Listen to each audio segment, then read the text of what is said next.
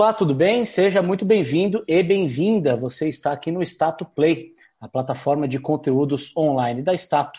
Aqui é o local onde semanalmente, às quartas-feiras, às 18 horas, nós trazemos discussões aprofundadas sobre o mercado de trabalho e seus efeitos nas empresas e também nos profissionais. Eu sou Marcelo Gripa, jornalista e diretor da Obla de Conteúdo, e vou mediar o bate-papo de hoje sobre um tema que é de suma importância – nós vamos falar de choque de gerações no mercado de trabalho. É uma realidade. Em algumas organizações já é possível encontrar três até quatro gerações trabalhando, interagindo simultaneamente no ambiente de trabalho. E nós temos dois convidados especiais para abordar esse tema e também outros assuntos correlatos. Um deles é o Paulo César Bernardes, mais conhecido como PC. Ele é consultor de comunicação com ampla vivência no mercado da publicidade e também em veículos de mídia. Boa noite, PC. Muito obrigado pela sua participação aqui. Boa noite a você, Marcelo. Boa noite a todo mundo que estiver aí conectado com a gente. A alegria de estar aqui é nossa para falar de um tema que é, inclusive, seu público-alvo. Né? Pois é, aliás, é, é, essa, é, essa é uma contradição aqui que nós vamos usar a nosso favor. Né? É, vocês de um lado da bancada e eu do outro lado da bancada, duas gerações interagindo. Então, apresento sobre o, isso.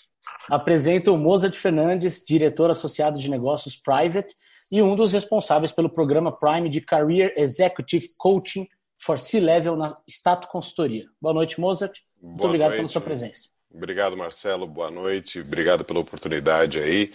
Obrigado pelo prazer de você nos, estar nos proporcionando a esse momento. Paulo, que bom vê-lo, vê-lo saudável aí, forte, muito bom. Vai ser muito gostoso, viu? Temos muito aí. Espero poder contribuir aí nessa, Todos nessa nós. demanda. Com certeza. Bom, Paulo e Mozart. O tema de hoje, choque de gerações no mercado Paulo, de trabalho. Paulo é, é difícil, hein? Assim, então, PC. Paulo, normalmente, é a Receita Federal que me chama de Paulo. PC e Mozart.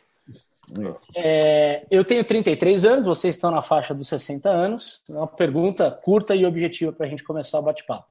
Hum. O que é que a geração de vocês tem que falta a minha geração e vice-versa? Começando pelo PC. Marcelo, é, eu, eu queria tentar, ao longo da conversa, talvez exatamente mudar um pouquinho o eixo dessa, dessa, dessa questão. Tá? É, de um modo geral, a gente gasta muito tempo preocupado com o que nos, nos, nós temos de diferentes ou falta e tal, e a gente investe pouco naquilo que é em comum. Eu acho que isso mais adiante a gente vai poder tratar melhor. Mas para a sua pergunta não ficar sem resposta, tá? Uma resposta objetiva para mim é o seguinte: a sua pergunta já determina isso. Ela começa assim: PC, de uma maneira curta e objetiva, isso é a sua geração.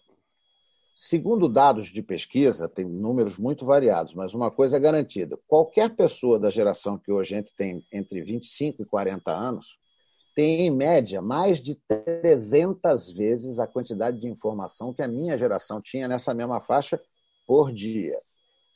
Só que o dia continua com 24 horas. Então, não dá para degustar tudo que se degustava no meu tempo, em que você lia uma manchete de jornal e gastava um tempo com ela. Agora não dá. São 300 vezes significa que se eu tinha uma informação, você tem 300. Se eu tinha 10, você tem 3 mil. Né? Então, é uma geração muito mais prática, muito mais pragmática, muito menos paciente para detalhes lúdicos não é que não dê valor a isso, mas como tem muito dá muito valor à praticidade, objetividade, velocidade, vocês têm um, um, desapego, por exemplo, que a minha geração não tem, de dizer assim, ó, dessas 300 coisas, 280 eu não quero nem ver. Joga fora sem dó. A gente ia ficar, ah, mas aquela informação então. Só esse quesito já transforma a gente em dois planetas.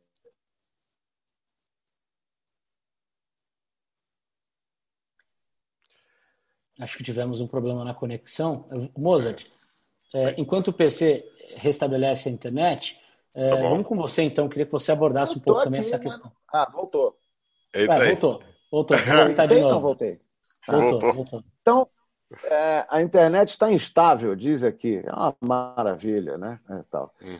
É, esse é um dos problemas da nova e velha geração. Pois Só para arrematar, para não ficar sem assim, essa diferença da quantidade de informação e o pragmatismo que a sua geração tem em relação à minha, isso muda valores, isso muda óticas e tal. E, naturalmente, vai dar atributos e carências diferentes as duas, né? porque são maneiras de lidar com a própria cultura de uma maneira muito diferente. Moza. Moza. Bom, é, é, na verdade, assim, essas, é, eu acho que essas questões é, geracionais elas são bem interessantes à medida que o que, que a minha geração pode contribuir com a sua, né? Que é o que nós temos mais. O que, que, eu, que, que eu posso oferecer a vocês? Na verdade, o que a gente pode oferecer a vocês são as nossas cicatrizes, né? O índice de erros e acertos que a gente cometeu aí na nossa caminhada e que, assim, de uma certa medida, ele passa meio que desapercebido aí, né? Como importante para a sua geração. Assim, a nossa geração, é, que viveu desde a época da ditadura, a nossa geração deu a vocês uma série de facilidades, eu acho, que acabaram se formatando é, naquilo que é no fácil, no, no, no prático, no rápido, no, naquilo que é de prateleira. A minha geração ela foi formatada na concepção do que tem que fazer desde o começo. A nossa geração ela tem o trabalho como um valor e o, e o, e o trabalho ele é um componente na formação do nosso caráter. Talvez a fala de que, do, que, do que falta ela seja muito separatista, né? Mas talvez eu recomendaria à sua geração que tenha mais sensibilidade de entender que as gerações anteriores tem lá suas razões e sabedoria, né, que é bem diferente de inteligência e conhecimento. Em outras palavras, vale a pena escutar, né, ter esta sensibilidade da escuta, o desenvolvimento dessa escuta, até da curiosidade de vocês. Né? Ótimo, ótima dica. É, é, antes de continuar no nosso bate-papo aqui, eu quero avisar vocês que estão acompanhando é, aqui a nossa live. E vocês podem enviar perguntas também, tá, sobre esse tema e assuntos que é, são pertinentes. É, basta acessar aqui o botão de Q&A aqui na barra inferior da, da janela e enviar sua pergunta. Na medida do possível, nós vamos tratar desses assuntos. Bom, é, dando sequência então, a palavra choque, né, que motivou o, o título do nosso webinar, ela remete a conflito, embate, eu queria saber de vocês, de, de forma mais específica agora, é, quais são os aspectos que envolvem esse relacionamento ou esse choque de relacionamento no mercado de trabalho. Desculpa, eu não entendi a pergunta. Você pode repetir, por favor? Você está me ouvindo? Tô, tô te ouvindo bem. Eu só queria então. entender melhor a pergunta. Porque eu tá, pensei tá. que vai responder primeiro, né? É. Então tá bom. Sim, eu vou passar para ele. Eu vou, vou colar, tá bom? A pergunta é, de forma mais específica, quais são os aspectos, eh, os aspectos que envolvem esse relacionamento, esse choque de gerações no mercado de trabalho, uma vez que a palavra choque remete a conflito, embate, e ela precisa então ser azeitada de alguma forma. Bom, esse é Bom, você primeiro. Se, se vai começar comigo, eu vou pedir, eu vou sugerir um exercício para você que está vendo a gente fazer. Você não precisa mostrar isso para ninguém, tal. Você, um pedaço de papel qualquer aí do lado do computador que você está vendo. Você tem 30 segundos no máximo para pensar duas palavras, você anota aí, que você gostaria de dizer para outra geração, que não a sua, porque necessariamente você não precisa ser uma pessoa mais velha querendo falar com novos ou vice-versa. Duas coisas que você acha que eles gostariam que eles tinham que aprender, que esses velhos tinham que entender, ou que essa garotada tinha que sacar, e eu adoraria que eles entendessem isso. Duas palavras. E é papum, que vem na cabeça, você escreve e guarda aí. Tá? Não, não, não vai precisar mostrar para ninguém, não tem pegadinha, não tem nada. Tá? Mas é uma coisa interessante que lá na frente a gente vai conversar. É, essas duas palavras, enquanto você escreve, eu vou dizer o que, que eu acho aqui. Eu acho que basicamente a grande diferença, esse conflito, ele está no quesito valores. Aí tem vários estudos muito sofisticados sobre isso e tal. O problema é que, exatamente como o Moza narrou super bem a formação, o trabalho com formação de caráter e outras categorias, características, nós é, é, formatamos o caráter da minha geração, faixa de 60, com um processo de escadaria para subir até aqui, que é uma escadaria diferente da que a geração mais nova está subindo. Bom, isso aí tudo bem. Para nós, o Moza lembrou bem, porra, puta montuária de moleque com vida fácil, bicho. Não, pô, os caras têm o rei na barriga, tem internet, tem não sei o quê, estão reclamando de barriga cheia, não tem utopia. Ok. Sobre a ótica de um sujeito grisalho, pode ser até que pareça isso. Mas se você olhar pela ótica da barba não grisalha do Marcelo, Marcelo poderia virar para mim e falar assim: porra, PC, que puta planeta de merda você me entregou. Falta água, tem aquecimento global, a violência está descontrolada, a política é um pântano. Sem contar que vocês, da sua geração grisalha, construíram um mundo econômico em que as empresas são ricas e as pessoas são pobres. Greta Thunberg que o diga. E aí tu vem aí para me dizer que eu tenho que usar os seus valores. Para que valores? O que você fez não funcionou. E aí? Faz o quê? Mata os velhinhos? Como penalidade? Não. É, é, então, assim, a, a, tal da empatia, que é, vamos até falar dela, porque ela é fundamental, que é a capacidade de você se posicionar em relação ao outro como o outro, né, a ótica do outro, é que talvez seja o maior choque. Eu acho que a gente tem um conjunto de certezas insuportável de todas as gerações. As muito pequenas, as médias, as intermediárias, as mais ou menos velhas e as mais velhas. Nós temos muito mais certezas, inclusive, hoje, do que verdades. Porque muitas das nossas certezas, inclusive, nem são mais verdades. Talvez tenham sido, mas não são mais. Né? O uso da internet, os valores humanos que essa nova geração dá. É... Então, assim, eu acho que o, que o maior choque ele poderia ser resumido da seguinte maneira: precisamos conversar. Tá? E isso, de um modo geral, a minha geração não entendeu, está com dificuldade de entender que esta conversa precisa ser mais objetiva. E, em compensação, a geração mais nova precisa ter, entender que ela tem que ter saco para conversar. Então, de alguma maneira, esse ponto em comum, esse elo, vai ter que ser encontrado, porque é, é, senão a, a, gente não vai a lugar nenhum, vai ficar um monte de certeza A versus certeza B. E, e de um modo geral, a competição não constrói nada. Né? É, enfim, eu acho que este é o maior problema. É, as gerações têm dificuldade de ouvir e conjunto de certezas. Na hora que a gente precisa achar um elo comum, todo mundo quer ter razão. E isso serve para as duas pontas.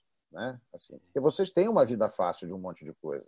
Mas é verdade, eu também entreguei um planeta de merda. E aí? Né? Como é que a gente negocia isso? Negociar é uma coisa que a geração mais nova tem mais dificuldade que a velha. Querido Mozart. É. Eu acho que eu vou muito nessa tua linha aí, viu, PC? Bom, mas na verdade o que eu entendo é que uma das coisas, uma das características que eu percebo é nessa tua geração. Aliás, você está com 33, né, Marcelo? Sim, mas não me crucifique. É, mas então. Não, mas eu pensei... tratar bem. Eu vou te tratar bem. Na, na, é, na verdade, tem idade para ser nosso filho, hein, o PC? É, moça, se atente à pergunta que ele fez, é melhor. Não, então, a, a, verdade é que você vai acabar falando como se estivesse falando com seu filho, né? Então, na, o que eu entendo é. A tua geração ela tem muito a questão da pressa, do já pronto. Né? Então, questões que são, por exemplo, saborear coisas mais simples, o entendimento da simplicidade, é um tanto quanto complexo, pra, é, é difícil para vocês. Né? Então, a, tua, a atual geração ela não é simples, ela é simplista, que são termos que podemos assim diferenciar, né? E, e, simples, por exemplo, é saborear um frescor de uma fruta, o sabor da comida, do fogão, da conversa longa, é, do relacional. Então, eu entendo que a, a, tecnologia, a Tecné, que nos aproximou, que aproximou as pessoas, elas acabaram distanciando os afetos.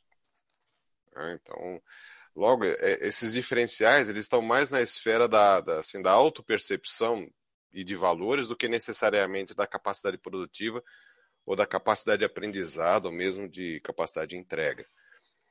É, eu acho que hoje a a maioria das pessoas que estão entre 60 e 70 anos, eles continuam absolutamente produtivos com a mesma capacidade de entrega dos 30 e do pessoal que tem 30 que tem 40. Somente procuram ficar um pouco menos tensos porque sabe que eles podem morrer de uma hora para outra, né? Mas assim, em termos de entrega, os sessentões estão entregando a mesma coisa que os quarentões. Bacana. A gente vai falar mais especificamente sobre o mercado de trabalho é, ainda nessa conversa. E eu tenho um, um, depoimento do Ricardo Cesani que vai muito ao encontro disso que vocês estão falando. Ele diz que ele sempre praticou esportes e sempre passou por treinamentos. E aí ele relembra que o mais gostoso era ir para o jogo, mas todos os professores começavam as aulas com fundamentos. Ele diz que a geração mais antiga é farta, no, no bom sentido, de fundamentos. e que cabe aos mais jovens aguardar um pouco a hora do jogo começar é, é, para saber quais são os fundamentos e até perguntar para as pessoas como é que vocês chegaram até aqui, que caminhos vocês aconselham a seguir, ou seja, primeiro a teoria, depois a prática, para que as coisas fiquem no seu lugar. Uhum, uhum. Então, é. tem, um, tem um amigo, né, eu considero um amigo, uma pessoa que está conosco, vou até citar o nome dele, o Dominique, ele diz um termo que eu acho muito legal, é, treino duro, jogo fácil. É verdade. Treino duro, jogo fácil. Eu gosto, eu uso muita expressão citando o autor.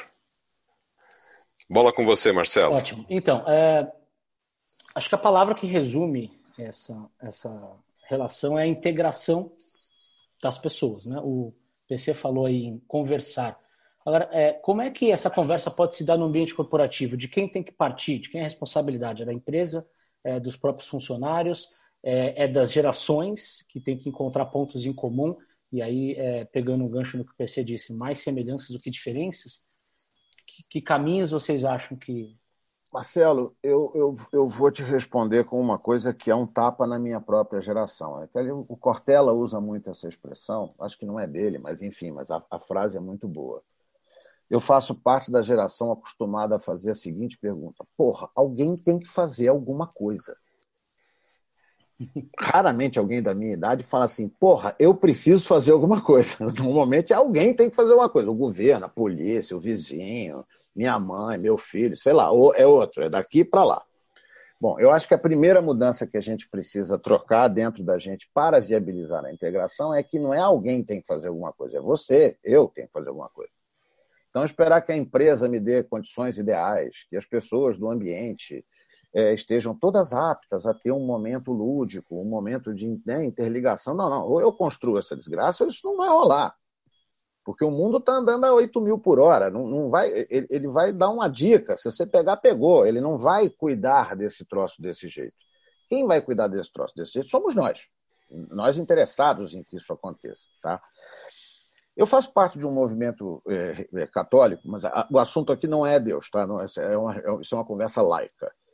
Mas ele é um movimento chamado OPA, Oração pela Arte, que é oração através da arte. Um, um, um, jesuíta chamado Irala juntou um monte de gente de gerações diferentes, classes sociais diferentes, perfis diferentes, lugares do Brasil diferentes, para rezar através da arte, juntou todo mundo para a gente criar. Bom, como é que faz para ter 50 pessoas criando ao mesmo tempo, onde criativos têm vaidade, culturas diferentes, idades diferentes, sem que elas se matem. O encontro de um ponto que é um terceiro ponto. No caso da religião, seria Deus. Tudo em volta de Deus. No caso da corporação, nós. Nem eu, nem você. Certo? Nós. Assim, a integração tem que partir do pressuposto que o objetivo é comum. Então, encontrar não só pontos de semelhanças, mas um dos pontos de semelhanças são quais os objetivos comuns eu tenho.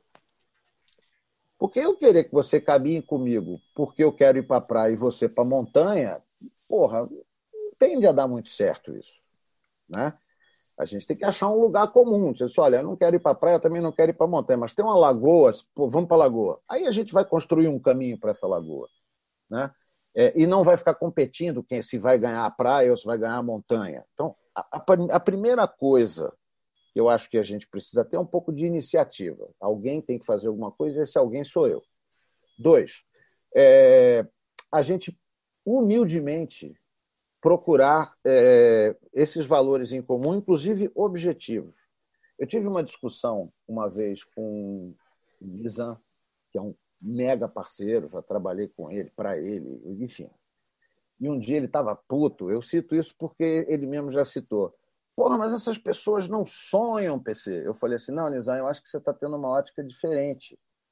Não é que as pessoas não sonham, é que você gostaria que elas sonhassem a mesma coisa. Eu não, eu queria que elas sonhassem ao mesmo tempo. Um ambiente que tem sonhos, ele prospera. Você fazer todo mundo sonhar a mesma coisa que você é complicado. O único cuidado é para que os sonhos não sejam conflitantes. Puta conversa filosófica? Não, não, não, é prática. A nossa empresa vai passar a vender mais e-commerce ou vai voltar a ter loja fixa? Nós vamos, o que, que a gente faz com aqueles três diretores que têm 57 anos e uns meninos bacanas que estão subindo? Eu aposento os caras e boto os meninos, mas os meninos não conhecem a história da empresa, não tem cabelo branco, e eu tenho um cliente que é do Catar. Na hora que eu soltar esse moleque com o cara do Catar, eu perdi o cliente. Então, assim, então é, é tudo prático, não tem essa coisa de filosofia. Mas tem que achar objetivos comuns. Né? Os objetivos comuns fazem com que as pessoas olhem para o mesmo lugar. Não precisa ser olhar igual, é olhar para o mesmo lugar. Então, é a capacidade de sonhar ao mesmo tempo. Não é sonhar a mesma coisa. Até porque eu sou diferente de você, sou diferente do Moza. A gente vai ter sonhos parecidos. Iguais, iguais não vai ter nunca. Né? Então, iniciativa, saber ouvir e encontrar pontos comuns. Para mim, essa é, é, é, o grande milagre. Objetivos comuns. Moza, antes de passar a bola para você, eu vou é, é, mencionar aqui o comentário da Mônica Araújo, porque tem tudo a ver com isso que o PC acabou de falar. Ela diz que ela tem 52 anos e não se identifica com a geração dela. Porque ela acha que as pessoas da idade, da idade dela, ou seja, na faixa de 50 anos, têm muitas crenças e certezas, e isso dificulta a inovação e, e, e, e tem essa coisa de que se esforçou a vida inteira e tal.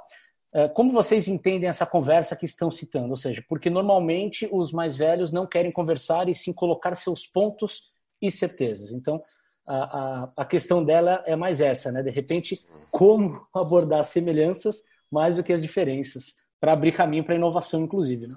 É. Mas a sua vez. Ah, por quê? Você estava ah, indo. Não, meu... como você agora.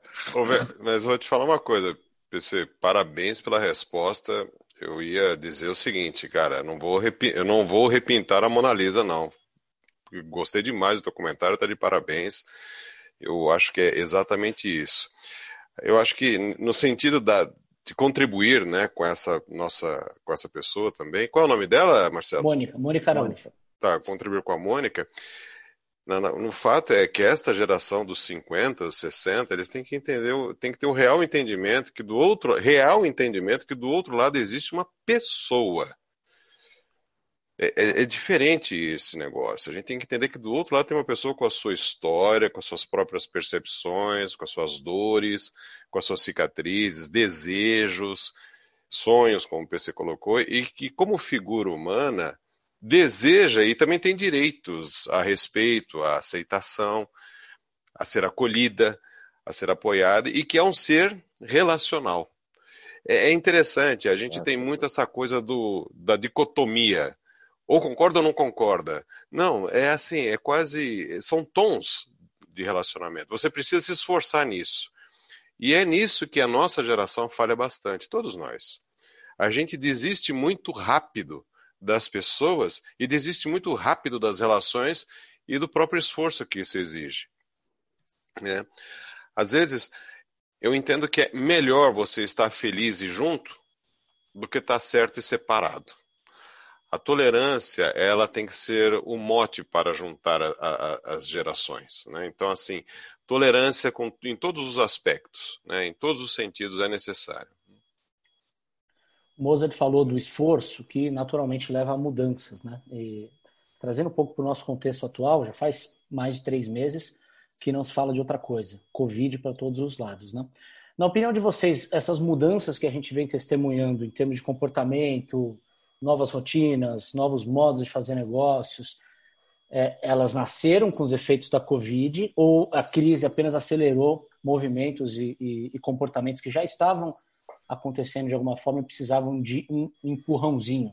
PC, com você, se possível, com alguns Olha, exemplos práticos. Tá, eu, eu nem chamaria de empurrão, eu chamaria de uma catapulta, né? Assim, na verdade, o efeito da lei da física nunca vi ele aplicado de uma maneira tão desculpa o trocadilho, mas minha profissão tão virulenta, entendeu?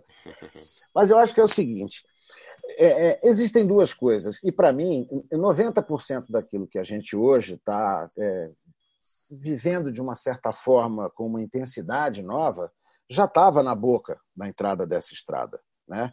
Eu acho que a, a, a pandemia gerou é, uma aceleração de muitos processos. Por exemplo, aí você pediu exemplos concretos. Por exemplo, a digitalização. Ah, é um conceito, todo mundo fala. Eu, eu trabalhei na Globo durante muito tempo em que a gente tinha essa discussão, porque a TV é aberta, digitalização e tal. Bom, quando chegou a pandemia, que ninguém pode ir a lugar nenhum, você sente sua bunda aí na cadeirinha, aí fique.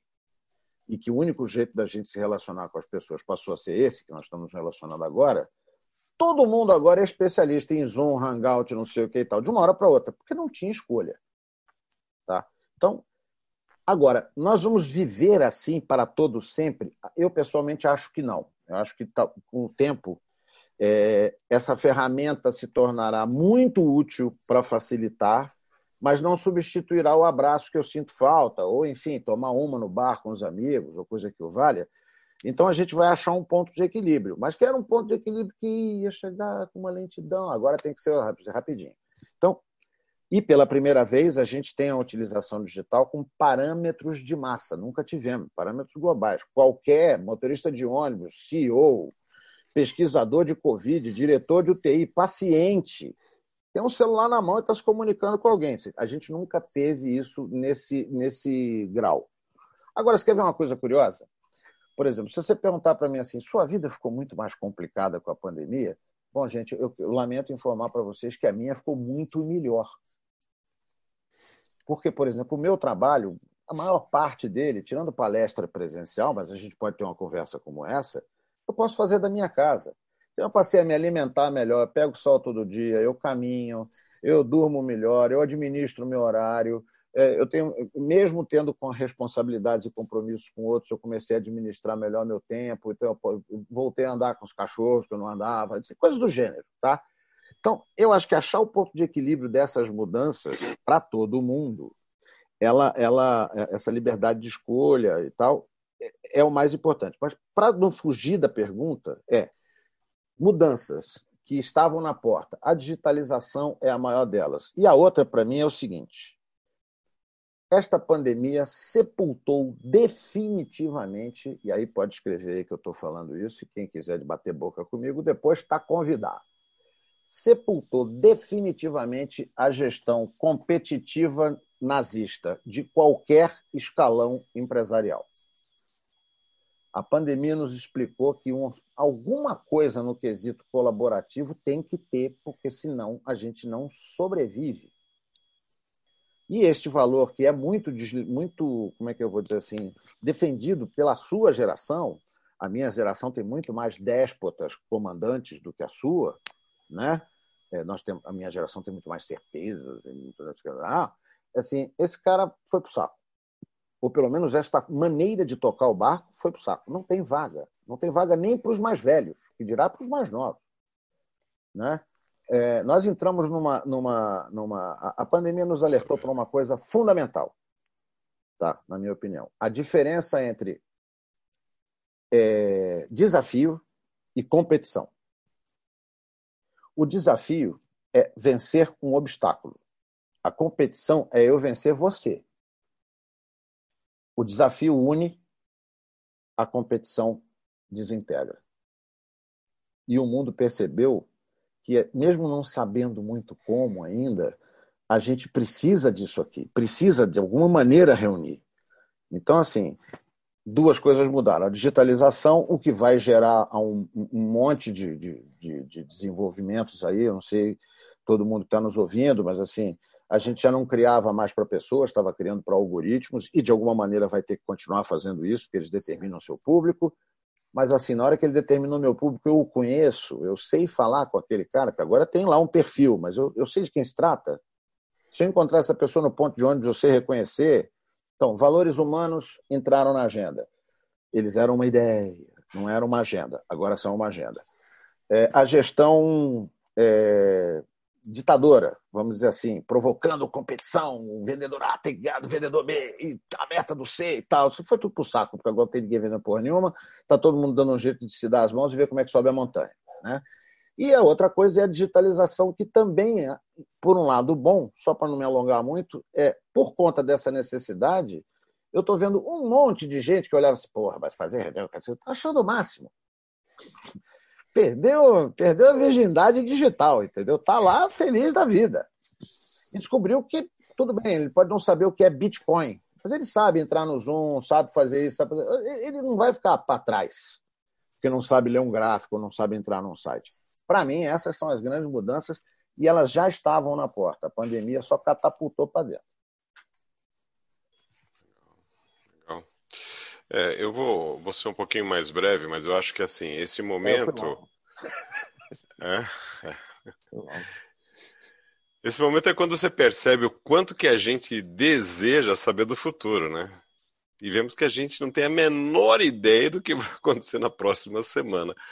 A gente acaba lidando com coisas tão assim, é, tão inesperadas, tão inusitadas, né? Que o chamado VUCA, né?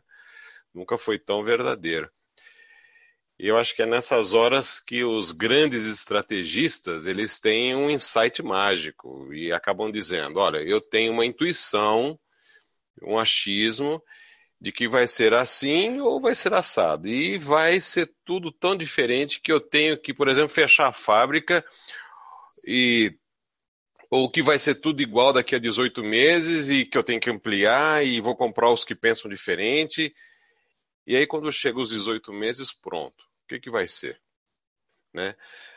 Assim, daí fazemos aquilo que há alguns anos era uma piadinha dramática que eu aprendi na, na, na Escola Superior de Guerra, em planejamento estratégico, que dizia o seguinte, que explica bem o, é, que explica bem o planejamento, que se divide nas seguintes fases. Você tem ideia, implementação, desastre, busca dos culpados e glorificação dos não participantes.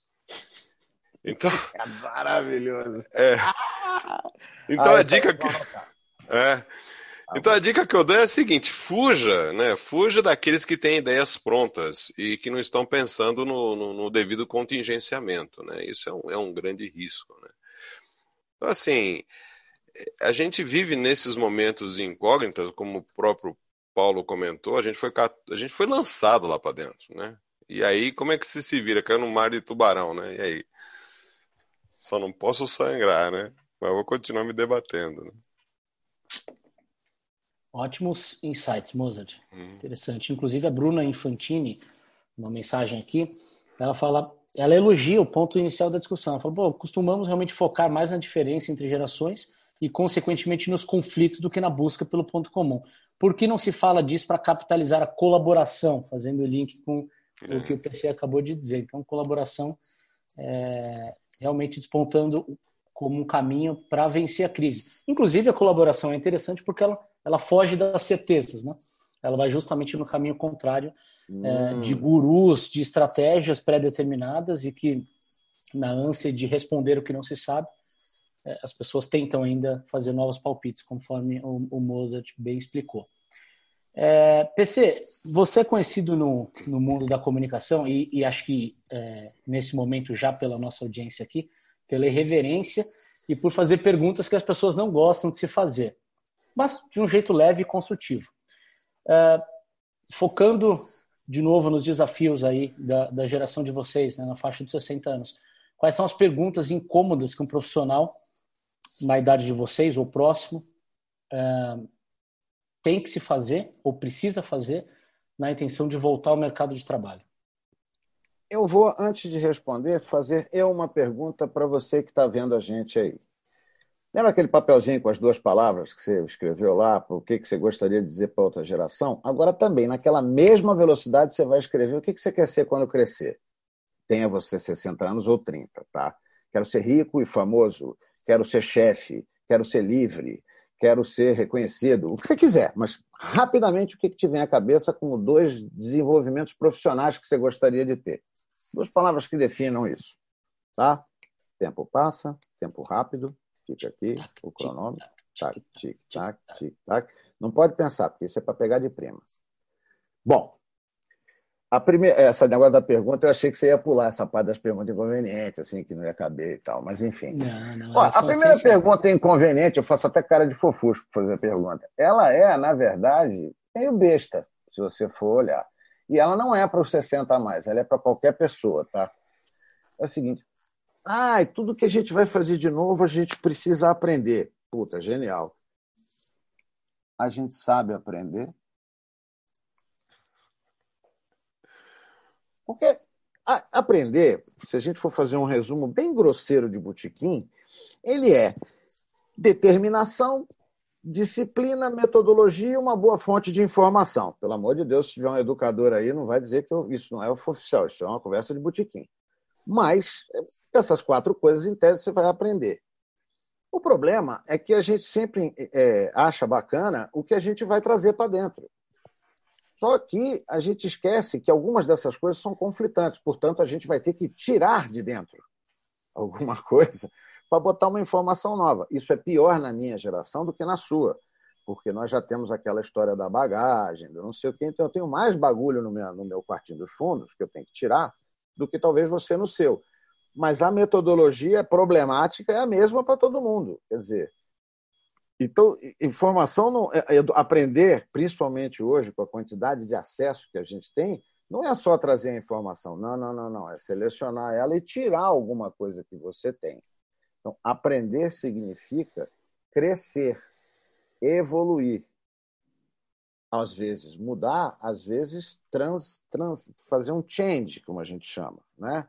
É um câmbio, é um câmbio que é uma troca, não é uma substituição, é uma troca de patamar. Bom, isso aí, na hora de aprender, já transforma, é, vamos dizer, é, determinação já não deveria ter esse nome. Determinação já deveria ser boa vontade. Né? É, disciplina deveria ser disponibilidade. Né? Metodologia é assim, largo, é desapego. É assim, a minha metodologia para aprender hoje é, é, não me apegar a nada. Nem ao que vem de novo, obrigatoriamente, porque eu fiquei encantado, nem ao que eu tenho velho, que eu fico comparando com o novo o tempo todo. E uma coisa que você já deve ter percebido, e as pessoas também, eu sempre calço tudo nos valores humanos, porque eu acho que ele é a base. Humildade. Humildade é, é uma coisa que a gente acha que ser humilde, a gente foi educado, a minha geração principalmente, ser humilde é ser meio débil mental, meio bocó, entendeu? Dar vaga para alguém. É assim, porra, não, eu não vou partir porque é minha humildade. Não, não, não, não estou falando para ninguém ser bobo, não. Estou falando humildade é na hora que você olha para você e você diz assim, porra, aquela ideia é melhor que a minha. Você pode até não ir lá dizer para o sujeito que a ideia é melhor que a sua, mas você tem que ter essa consciência. A humildade te permite fazer isso. E com essa humildade você exercita a curiosidade, você exercita chegar nas coisas, então o aprendizado é mais fácil. Então, assim, a primeira pergunta inconveniente é: a gente sabe aprender mesmo? Tem certeza? Né? Ah, mas isso não dói muito, a gente pode fazer. Aí tem a segunda pergunta inconveniente, já que você me provocou, por acaso a nossa vaidade está sob controle, numa boa, no lugar dela? A gente está absolutamente preparado para ter ideias dos outros, achá-las bacanas e segui-las, mesmo aquelas que não são nossas? Sabemos fazer isso? Pois é. A má notícia é que nós vamos ter que aprender, nem que seja na porrada, porque do jeito que o mundo está, você vai ter que lidar com isso. Então, onde a gente vai chegar? um monte de coisa que a gente achava que era subliminar, subjetiva, virou diferencial e ferramenta básica. Né? Então, isso a gente vai ter que cuidar. Mas eu não vou ficar fazendo umas perguntas inconvenientes, não, porque senão as pessoas depois não dão like no meu perfil, eu ficar triste. Tá bom já. Mozart, se quiser compartilhar alguma das dores dos, dos profissionais, dos, dos, executivos que você assessora, enfim, você tem bastante vivência, bastante contato nesse mercado com pessoas em transição de carreira também? É, eu acho que uma das coisas que o PC colocou muito bem é essa nossa. Eu acho que é muito trabalhar essa questão da nossa vaidade, né? A gente acredita que esse nosso patrimônio que nós temos de conteúdo, essas coisas todas, ele tem um peso tão grande e você está mexendo com aquilo que para mim é muito, muito importante. É minha, é, você está mexendo com coisas muito valiosas para mim. Meu pilar, meu fundamento, trabalho, meus valores. E hoje você é submetido a essas coisas de ter que aprender a ter que ser humilde, a ter que contemplar o outro sendo vitorioso, né? E eu acho que me traz engraçado, enquanto o PC estava falando, me trazia muito a imagem daquela, daquele pessoal que, tá, que troca as rodas do carro na corrida de Fórmula 1 né? E quando o cara ganha, eles celebram, eles estão com o mesmo uniforme do piloto. Eu posso estar completamente errado. Não, tá certo, é isso mesmo. Mas eles têm aquele, aquela coisa de estar junto e eu só troco o pneu. Quem recebe os louros da vitória, o troféu é o cara lá em cima. mas eu tenho assim a humildade de participar nisso e entender que eu sou agora também uma engrenagem nessa máquina toda, né? Então a gente tem que os 55 plus aí como você bem determinou, tem que, tem que aprender isso. Essa é a grande dificuldade. Eles chegam com um currículo vastíssimo, normalmente todos eles com mais de 35, 40 anos de experiência de mercado. Né? E você tem que pegar, sentar com ele e falar: vamos ressignificar a tua carreira. Vamos repensar isso. Como assim? Nossa! É uma facada no coração. E você tem que trabalhar isso. Né? É, eu acho que essas as grandes dores que a gente tem, as vaidades, né? conquistei. Ninguém bota num currículo. Eu acho interessante que o currículo é uma arma interessante. Ele, ele, ele mostra só que você é um cara maravilhoso, né? Você olha um currículo e você fala, poxa, então por que, que você foi? Por que você saiu, né? Um cara tão lindo, maravilhoso, fofo, né? O que aconteceu, né? Então, existem algumas coisas. O que, que você. Então, a conversa que eu tenho normalmente é, é, essa. Me conta um pouquinho mais daquilo que você fez e que você se arrepende. Se você pudesse voltar atrás, você consertaria. Eu tenho na minha carreira momentos que, meu, se eu pudesse voltar 15 segundos antes para dizer para o meu chefe as verdades de uma forma diferente da que eu disse daquela vez, em 1987, eu faria só que não posso mais. Então, essas dores, eu transformo estas dores em aprendizado. Essas cicatrizes numa forma de reconhecimento de que eu aprendi. Então, o que eu não posso é cometer os mesmos erros, eu tenho que cometer pelo menos erros novos. Né? Então, assim, é trazer a esses profissionais, amigo, vamos sentar, vamos repensar. Nós ainda temos, sabe lá Deus, quanto tempo de nossa jornada aqui e a gente tem muito para contribuir. Então vamos repensar, vamos refazer. Se tem que dar um passo para trás, que seja para tomar impulso. E a gente consegue fazer isso, né? Mas eu acho que tem muito disso que o PC falou muito bem aí, que é um pouco de vaidade e, e necessidade de aprendizado, sim. Com certeza. Tem dois comentários aqui no chat que corroboram isso que vocês estão falando. A Beatriz Gross dizendo que aprender a aprender é mais importante do que propriamente aprender. E, e, e, aí a pergunta dela, enfim, é, dialoga com as respostas de vocês, então não vou refazer para não ficar repetitivo. E, e, a Bruna Infantini novamente dizendo, tão importante quanto aprender é desaprender. Realmente um desafio, não só para a geração 55 oh. mais, mas para todos nós, né? Num mundo que, como o PC disse, muda uma velocidade absurda. Aliás, PC, voltando com você, é, você tem um conceito bem interessante uh, que você me apresentou numa conversa anterior aqui sobre o Vale das Sombras. Explique para nós o que é, como atravessá-lo e quais são as diferenças nessa travessia, por favor. Ó, é, você até tinha dito, falado sobre isso. O, o, Vale das Sombras, embora tenha evidentemente uma inspiração bíblica no seu nome, ele não, não tem nada a ver com isso. Ele é um vale e está na sombra. Né? E ele é a realidade que a gente está agora. Né? Tem muita gente dizendo assim, não, porque a gente tem que evitar entrar neste vale das sombras. Eu falei, ó, oh, gente, pelo amor de Deus, não miguela o diagnóstico, nós já estamos nele.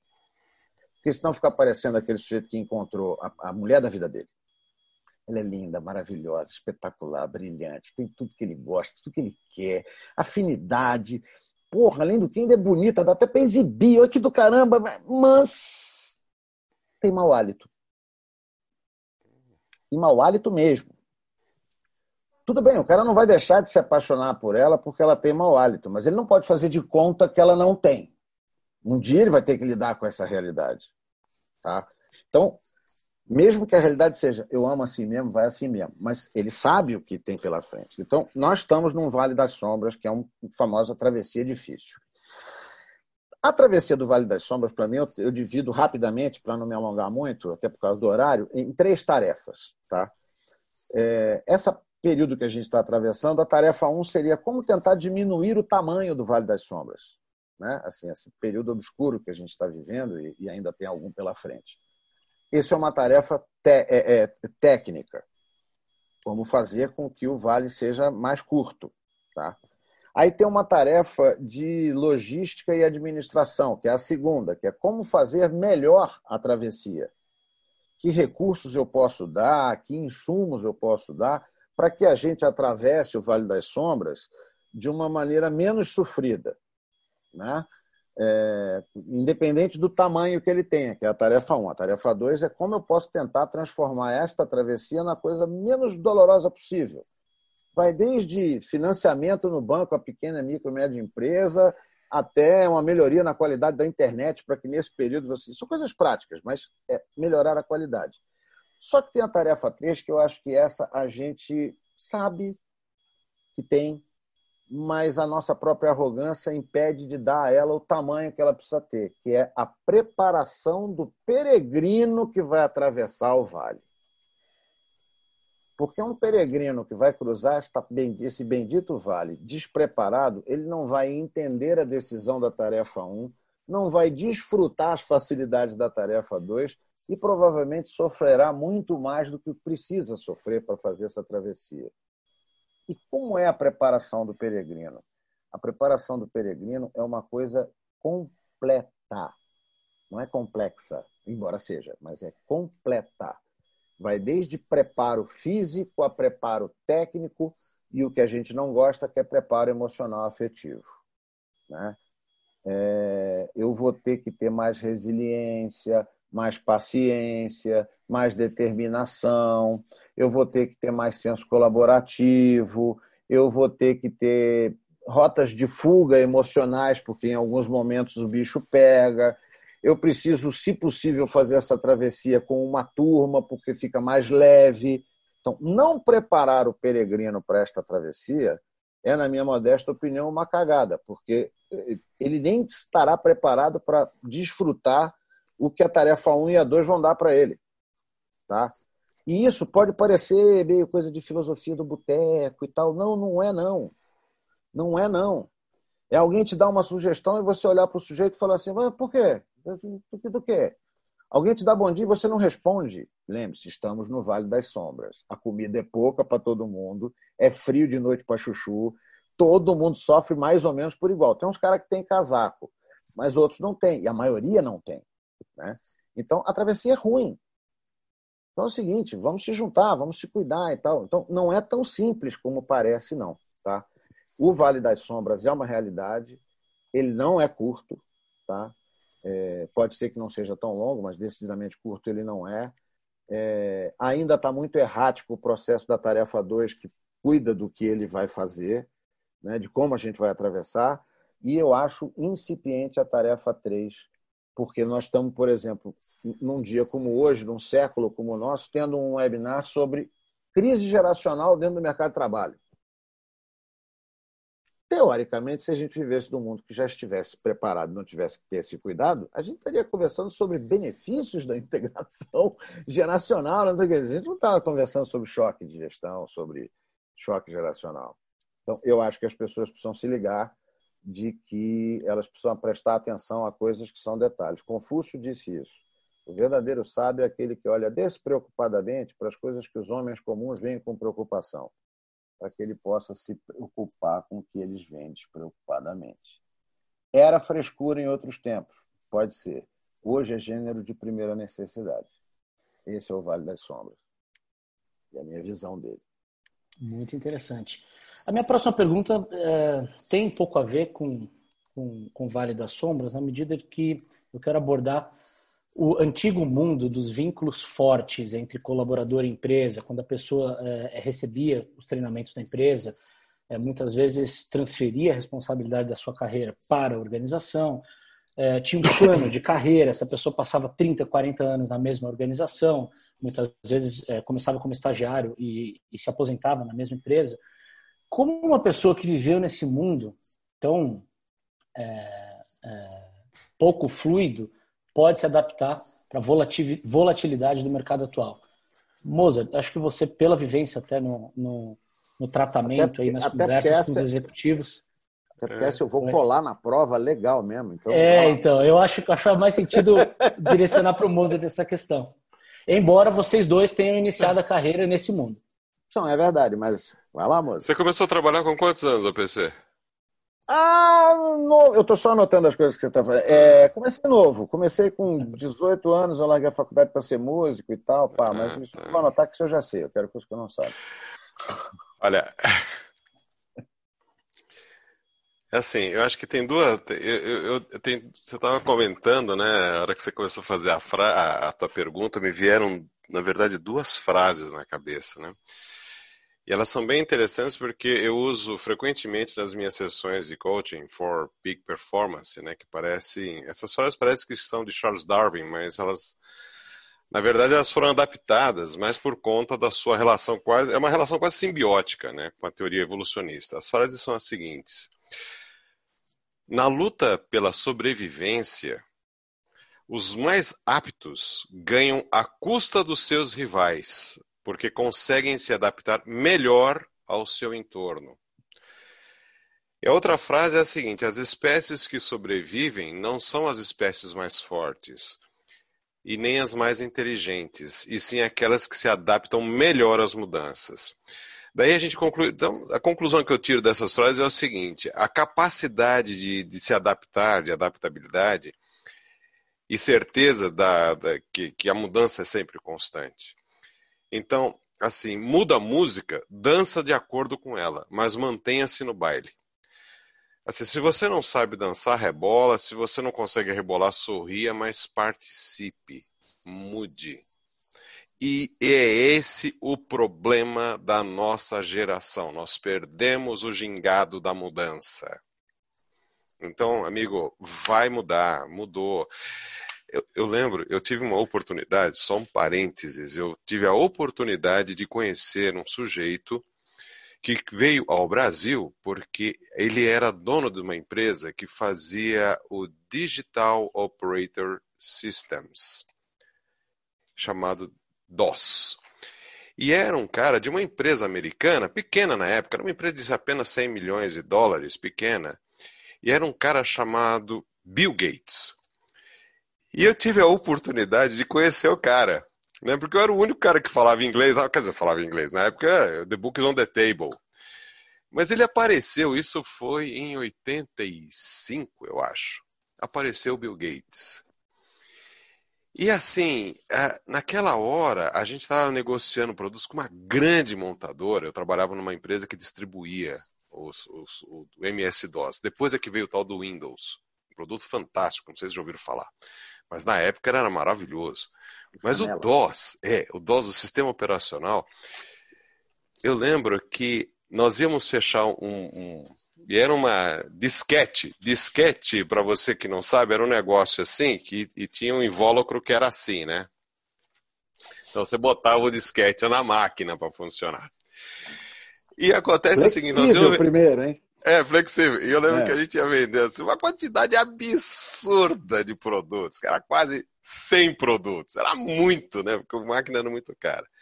E o software ele tinha que vir com a marca assim.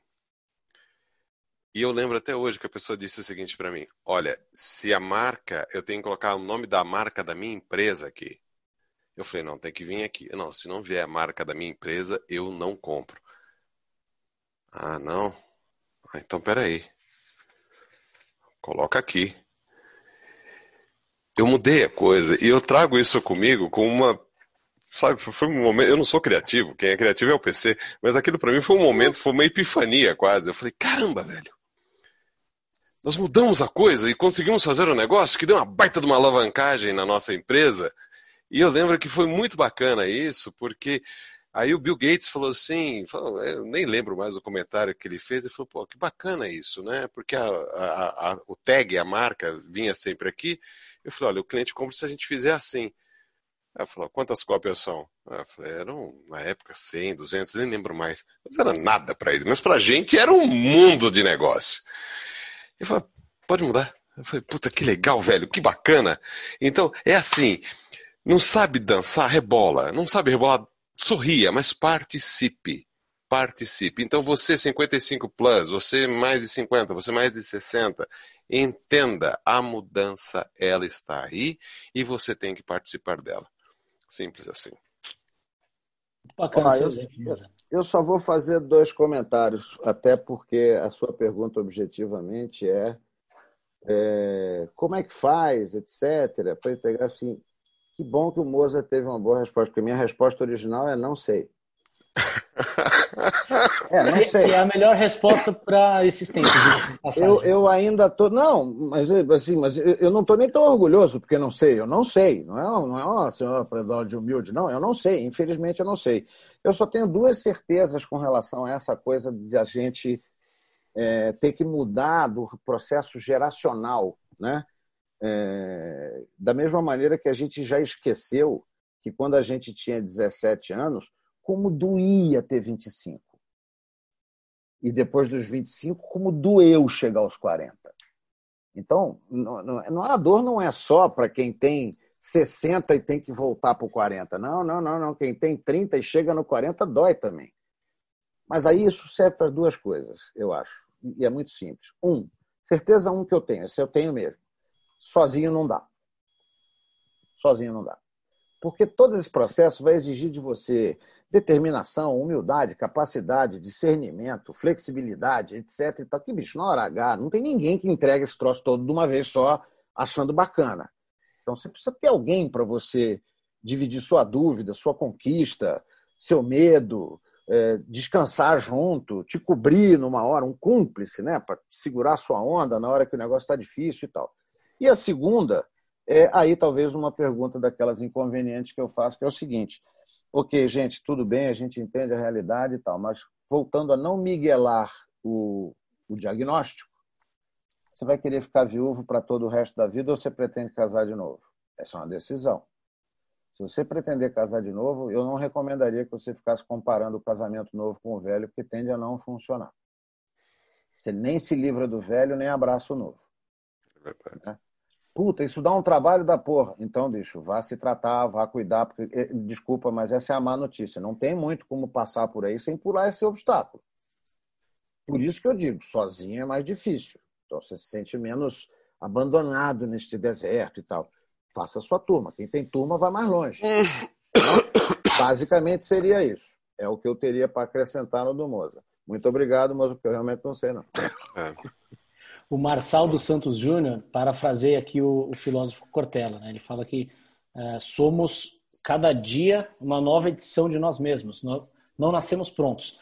Devemos ter raízes, mas não âncoras. Essas imobilizam. Ou a gente nada ou a gente afunda. Então é, é uma analogia ao que o Mozart está é, tá sobre se você não sabe dançar, então sapateia, faz qualquer outro tipo de coisa para participar da música. Né? Exatamente. Porque tem uma coisa, hein? A gente nunca sabe o efeito que a mudança trará. Não. Isso você nunca sabe. Né? É, por isso que o grande, grande dica de, de, de aliás, cursinho de, de estratégia em 30 segundos. Toda grande estratégia, ela pode falhar na execução. Então, o grande lance é participar. Se você vai, de repente, você entra de um jeito e você inventa um jeito de dançar totalmente diferente que vira lambada e você não sabe, você não tinha nascido nessa época, a lambada na época do Paulo foi um grande sucesso, os caras ficavam parecendo uma coisa doida lá, mas eles estavam participando. Toquei muito. Tocou muito, né? Toquei muito. Estavam participando da festa, eles estavam se envolvendo. Então, da mesma forma, você muda. Pô, mas mudar o quê? Não sei. Faça, faça alguma é. coisa, participe, né? O que você está falando, Mozart, é, é, o, é, o, próximo ponto que eu vou abordar aqui, que é criatividade, né? Oh.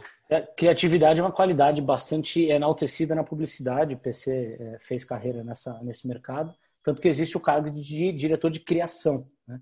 quase que como se fosse uma exclusividade do mercado de publicidade ser criativo. É, nas empresas, de forma geral, a, a, a, busca pela criatividade tem ganhado mais espaço recentemente, justamente porque é, foram, foram é, apresentadas ao público a questão das soft skills, capacidades socioemocionais, de relacionamento e tal. A pergunta é como incorporar criatividade na carreira e ao mesmo tempo ser eficiente, ou seja, entregar resultado, manter o pé no chão e ter, né, pensar fora da caixa. Como? Ó, oh, eu acho que essa pergunta vem para mim primeiro, né? Parece. Sim. É sua, é sua. Criatividade é com você. Meu negócio isso. é execução. Pô, será... Ah, que lindo. Por isso, depois a pergunta é sobre execução, Moza. É, eu, eu vou dar uma resposta que talvez as pessoas não achem que ela é muito espetacular, tá? É assim, como trazer a criatividade? Assim, gente, a criatividade não é um animal estranho que foi trazido por, uma, por um anjo em línguas de fogo numa segunda-feira no Vale da Anúncia. Não é isso. Tá? A criatividade ela é basicamente o seguinte: ela é o lugar onde a inteligência se diverte. E a inteligência. Ah, que legal isso aí! Como é que é? Anota aí, moça. A criatividade é o lugar onde a inteligência se diverte. Que show, e a cara, inteligência, ela usa o que tem. A inteligência não sai inventando, ela propiciona, propicia, desculpa, é, é, inventar coisas, mas ela usa como ferramenta o que ela tem. Então, para ser criativo, você não precisa de porra nenhuma que vem de fora. Hum. Você precisa do que você tem. Quanto mais você tem, mais ferramental você tem para ser criativo. O bloqueio à criatividade só vem de uma palavrinha, tem quatro letras. Só isso, chama medo. Por quê?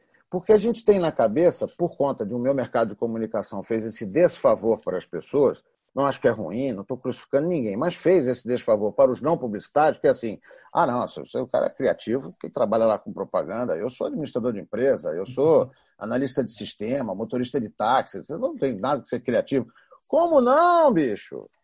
Tu já viu coisa mais criativa do que um malandro? Tanto é que ele bate a sua carteira. Entendeu? Do que o político em época de eleição, você quer coisa mais criativa que aquilo, ele não tem nada de publicitário no sentido da essência. Por quê? Porque eu volto a dizer, a criatividade é um lugar onde a inteligência se diverte e a inteligência usa o ferramental que ela tem.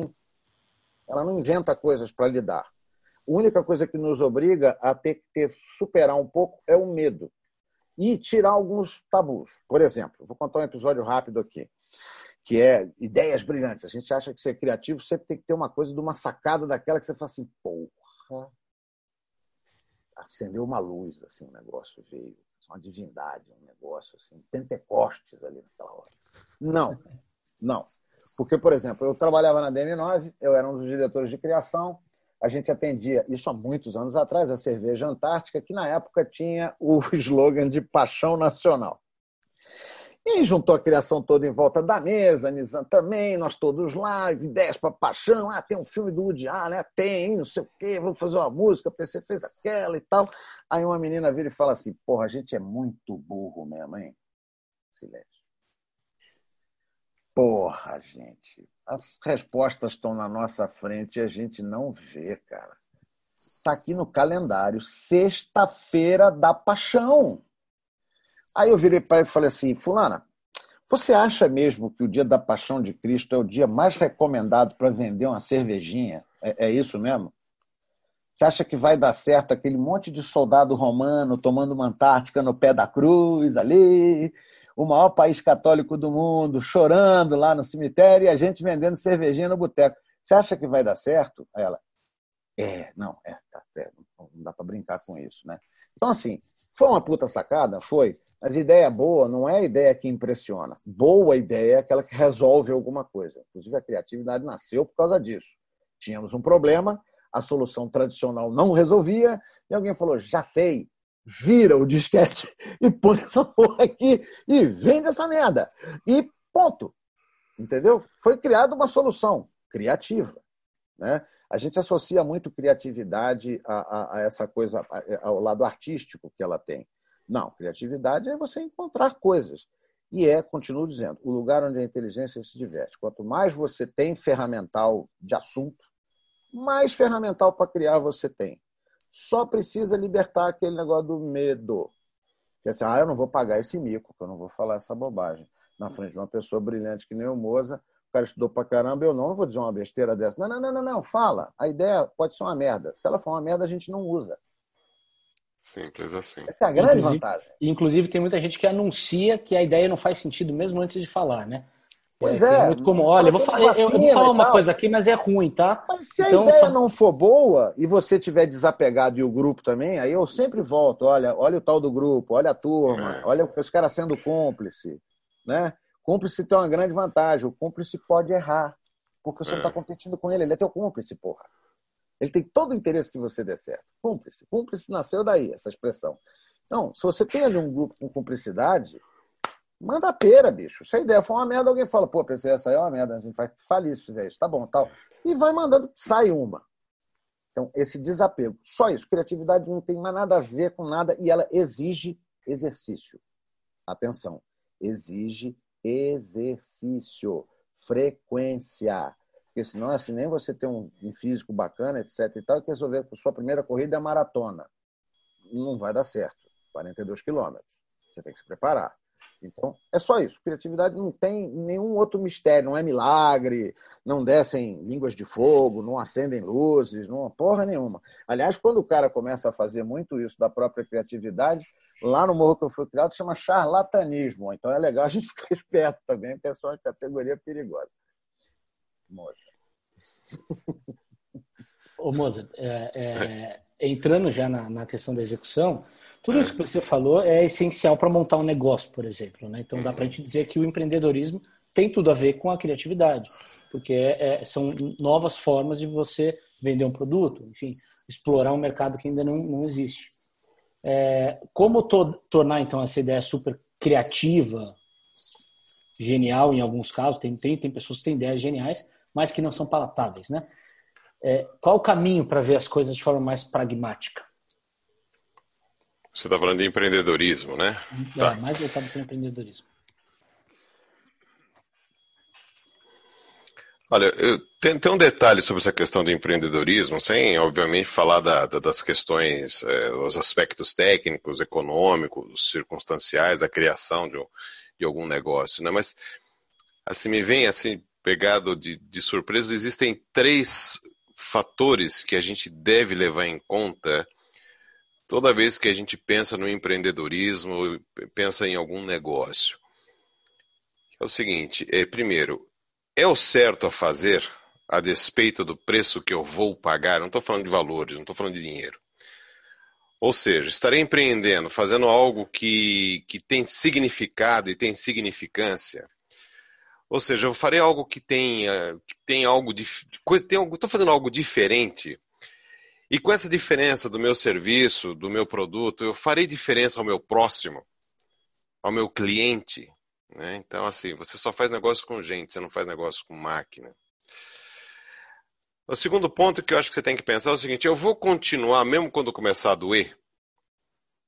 A dor, ela virá, com certeza vai, vai doer. A, a incerteza, a insegurança, o medo, as sequências de fracasso, as frustrações que você vai ter, as decepções, a falência dos sonhos, as traições que você vai sofrer. Eu vou continuar mesmo assim? Então, eu tenho essa capacidade de resistir a esta dor, ou a chamada resiliência, né? aquilo que as pessoas denominam como resiliência. Às vezes é importante traduzir isso para coisas mais palpáveis. Tudo tem, tem, tem um preço que, à medida da sua caminhada, vai se tornando valor. E o terceiro, acho que vai ao encontro disso que o, que o Paulo comentou, que é quem vai comigo. Eu acho que toda vez que você pensar em empreendedorismo, não esteja sozinho. Compartilhe com seus mentores, com seus apoiadores, críticos. Apoie-se, comece a buscar novas ideias, sugestões, seja o que for. Faça a sua cabeça funcionar. Agora, eu vou ao campo do contingenciamento, né, na esfera do e se, e se for por aqui? E se eu fizer assim, o que pode acontecer? Sabe, comece a fazer esses exercícios. Eu tenho um ditado comigo que é o seguinte: nunca tenha a esperança como tática.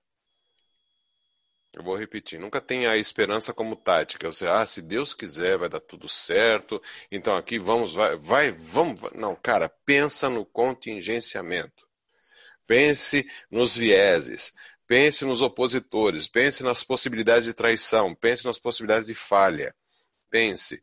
Não seja isso o mote para você fracassar ou para você desistir, mas seja isso o mote para você usar da sua criatividade, da sua inteligência. E, quando, é, e outra coisa também, é, busca na sua parceria a sua complementariedade. Né? Alguém que compartilhe do seu sonho, mas não necessariamente das mesmas ideias. Né? Porque quando isso acontece, é, assim, as pessoas começam a colaborar com novos pensamentos, novos. Oh, podemos fazer desse jeito, podemos fazer com esse, com esse outro tipo de material, coisas assim. Né? Então, acho que são esses três fatores né? que acho que tem que. É, o que eu vou fazer, com quem que eu vou estar colaborando, se eu vou resistir quando começar a doer e quem que vai comigo. É, Excelente. E aí Excelente. sai para o mercado. O Alexandre Aires traz aqui um, um elemento novo para nossa discussão. Ele fala que a sociedade está adoecendo emocionalmente. Pergunta para vocês é: vocês acham que a nova geração busca mais autoconhecimento e está mais atenta à importância de se cuidar mais emocionalmente? Só fazer um parênteses e até dando tempo para vocês pensarem na resposta. Nós abordamos esse tema aqui no, no, webinar, aqui no Status Play, que a gente conversou com duas psicólogas com experiências em, em empresas, né, em departamentos de RH e também na clínica. E a conclusão é que sim, as pessoas estão procurando mais ajuda é, psicológica, principalmente agora em tempos de pandemia. Então, PC, queria que você desse uma opinião sobre esse assunto. Eu, eu, eu, o, eu acho o seguinte: é, elas estão, isso é fato e tudo mais. Mas assim como a digitalização, que é, vamos chamar, um mal do mundo moderno, a angústia é um mal do mundo moderno, a pandemia nos catapultou para dentro dela e agora a gente tem que tomar atitudes mais rápidas.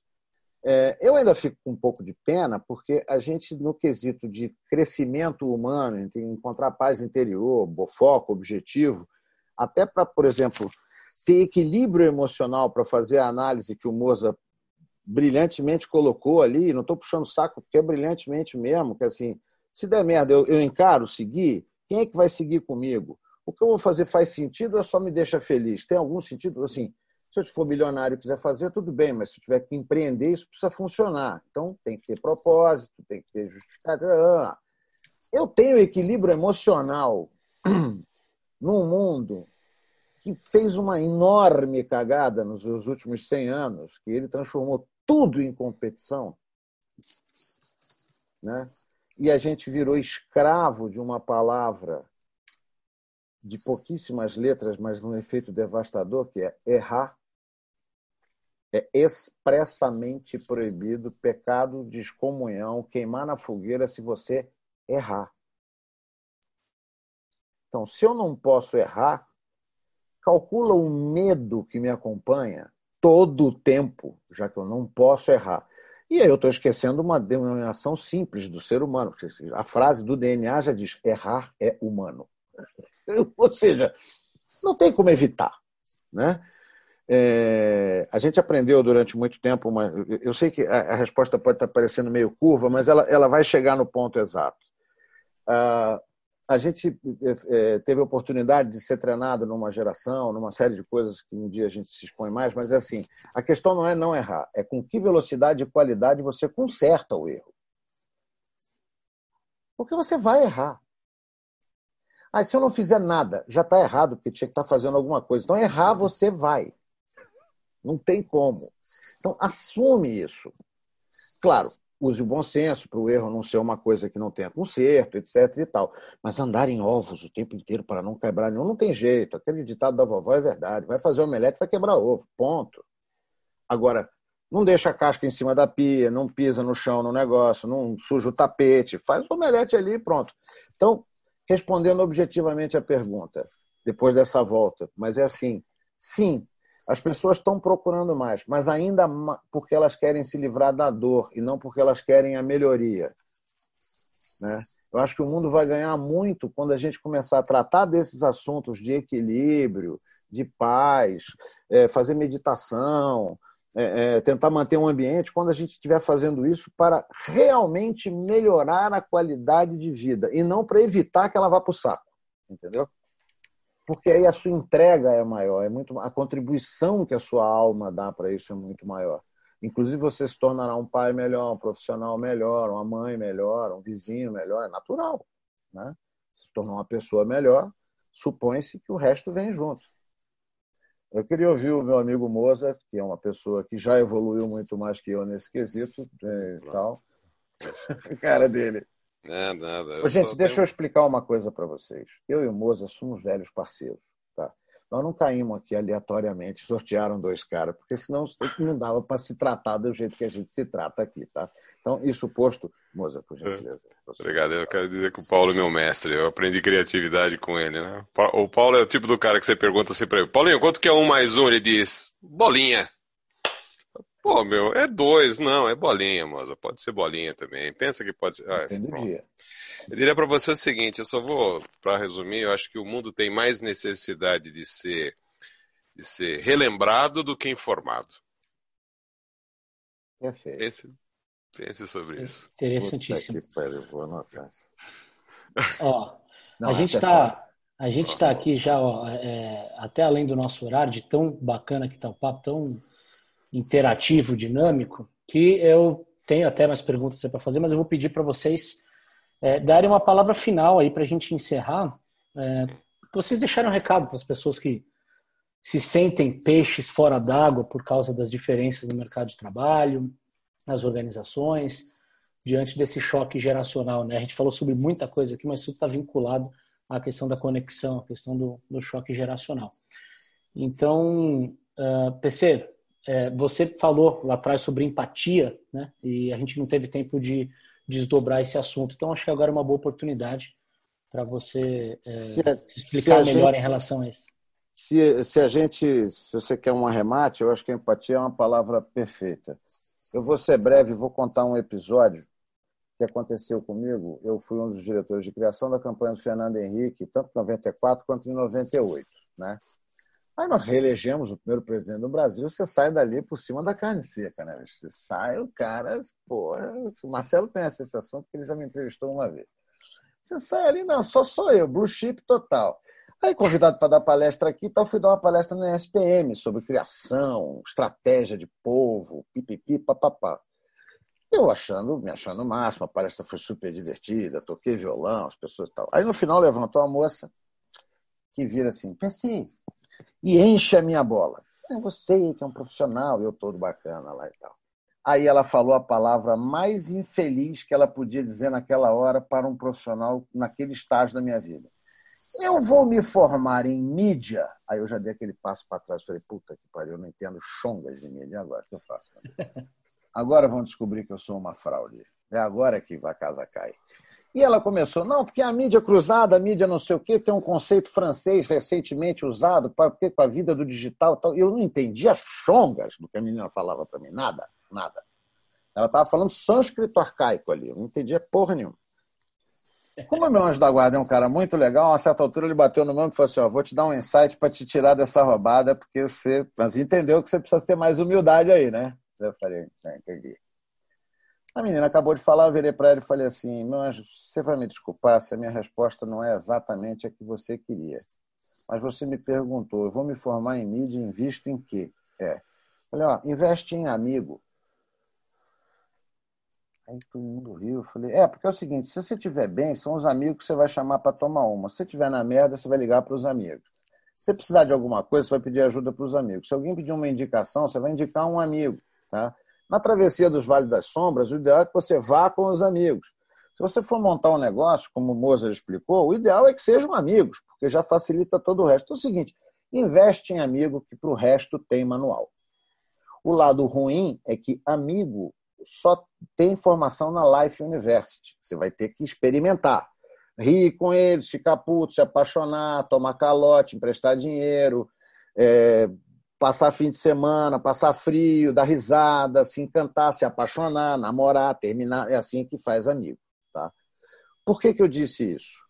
Porque o que eu acho que a capacidade que o mundo está perdendo, de uma certa forma, já perdeu e agora entendeu que precisa retomar e não sabe meio como, é na opção de turma.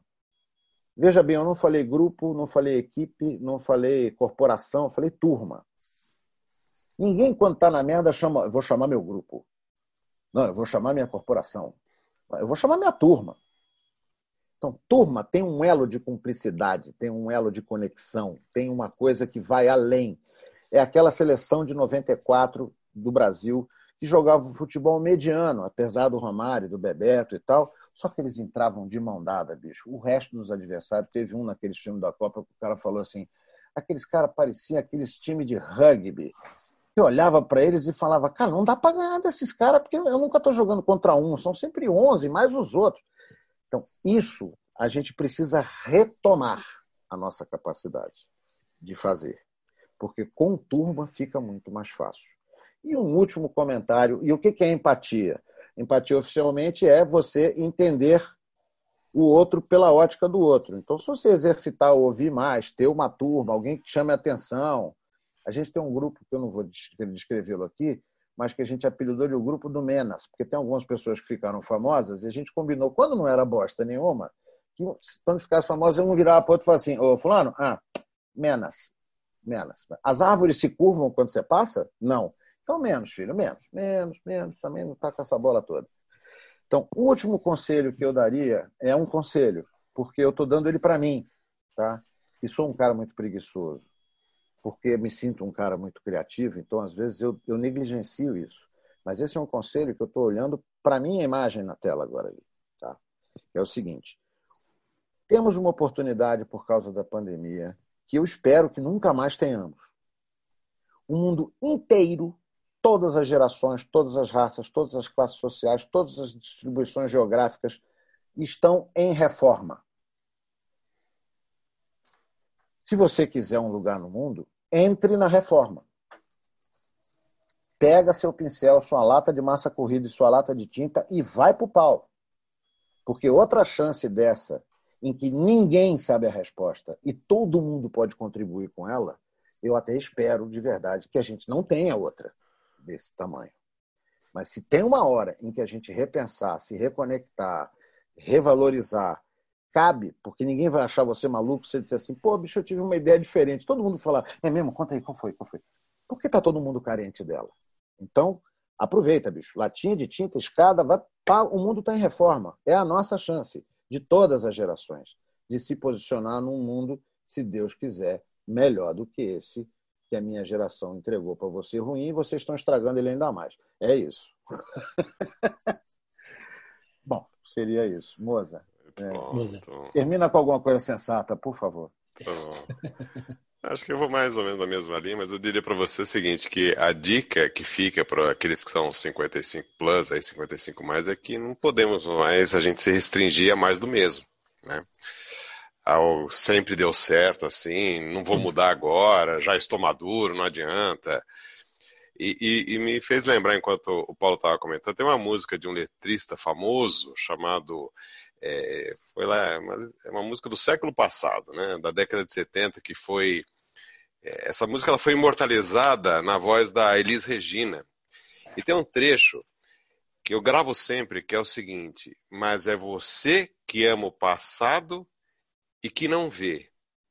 É você que ama o passado e que não vê que o novo sempre vem.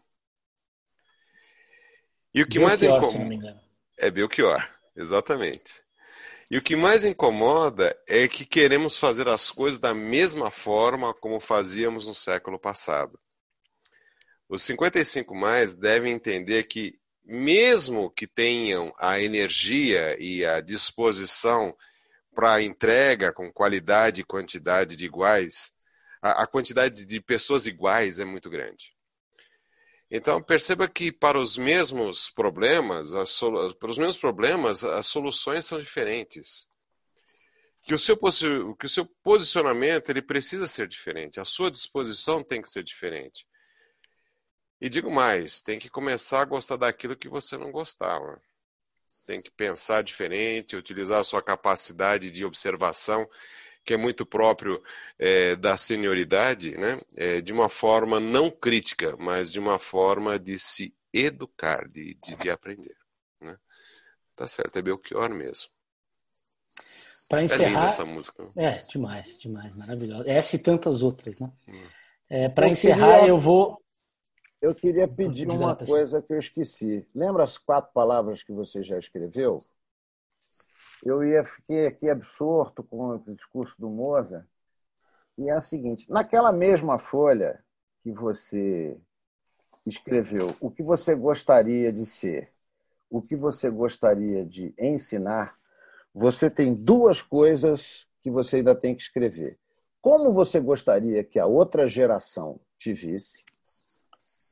Duas palavras eu vou, eu sei que a gente está atrasado, mas eu vou esperar 10 segundos. Duas palavras. Como é que você gostaria que a outra geração te visse? Põe lá naquele papelzinho lá. Simples, tá? O tempo passa, eu e Marcelo sempre contando os 10 segundos. Tic-toc, tic-toc, tic-toc, Duas coisas que você gostaria que eles te vissem. Pô, eu queria que eles me vissem como alguém sensato, como alguém amigo, como alguém maduro. Ok. Na sequência, agora você vai escrever uma sétima palavra que você vai pensar, não é para escrever agora. Você escreveu sobre o sentir e o pensar, que é duas coisas que eu queria que eles aprendessem, duas coisas que eu gostaria de ser, duas coisas que eu gostaria que eles me vissem, eles sejam mais novos ou mais velhos. A sétima palavra é o seguinte: qual é a atitude que você vai tomar para manter essas seis palavras na mesma página? Porque essas seis palavras são você. Então, isso é dever de casa. Pense depois, que atitude inicial eu preciso tomar? Coragem, ok, que seja. Vão vir muitas palavras. Uma tem que ser a primeira para tirar da inércia nesse sentido, para que aquelas seis palavras convivam. Esse é o teu milagre, elas vão ter que conviver. O que, que faz para isso? Capacidade que você tem, não precisa ter um milhão de dólares para fazer isso. Mas põe a palavra, dá uma olhada, pensa, certo? E que bom que você veio. No próximo webinar nós vamos conversar. Ah, é o Marcelo que falou isso, desculpa. Aliás, não tem outra forma de encerrar esse webinar senão é, fazendo um resumo de alguns dos, dos, comentários aqui das pessoas, de tão inspirador que foi o bate-papo. A Candice Fernandes está sempre conosco aqui, é, resgatando a, a, comparação que o Mozart fez entre o velho e o novo, dizendo excelente a, coloca, excelente a colocação em não fazer esse tipo de comparação. Vamos abraçar o que há de melhor em todas as fases e buscar a nossa melhor versão sempre. E a Bruna, que já havia colaborado conosco, arrematou. Quantas reflexões ricas. Foi incrível. Muito obrigado pela sabedoria e generosidade. E eu faço essas palavras da Bruna as minhas. Esse foi o webinar Choque de Gerações no Mercado de Trabalho, com a participação especial do Paulo César Bernardes, o PC, consultor de comunicação. PC, muito obrigado pela sua participação, por todos os insights, generosidade e sabedoria aqui que você compartilha com a obrigado gente. Obrigado eu, obrigado eu. Mozart e o Mozart Fernandes, que é diretor associado de negócios private e um dos responsáveis pelo programa Prime de Career Executive for Coaching C-Level na Stato Consultoria. Mozart, muito obrigado também por todas as suas colocações, analogias e também muitas lições práticas do mercado de trabalho. Agradeço eu pela oportunidade, Marcelo, muito bem conduzido, fiquei muito confortável com você. Obrigado, PC, aí, pelo, pela tua disposição também em atender a chamada, viu? Queridos, Obrigado um grande abraço a vocês que estão nos assistindo, fica o nosso carinho. Vamos em frente, viu? Amém. Muito, muito obrigado. Quero agradecer também a participação de todos vocês que ficaram aí nos, nos vendo por uma hora e meia, de tão interessante que foi a participação dos convidados e também convidá-los a acessarem o statuplay.com, porque lá nós reunimos todos os webinars para consulta sob demanda. Então, se você perdeu aqui uma parte do, do bate-papo ou quer recomendá-lo a alguém, é só acessar lá, fazer seu cadastro e você pode ter acesso não apenas a essa transmissão, mas todas as outras transmissões anteriores que nós fizemos. Muito obrigado pela companhia e até mais. Gente, obrigado a gente.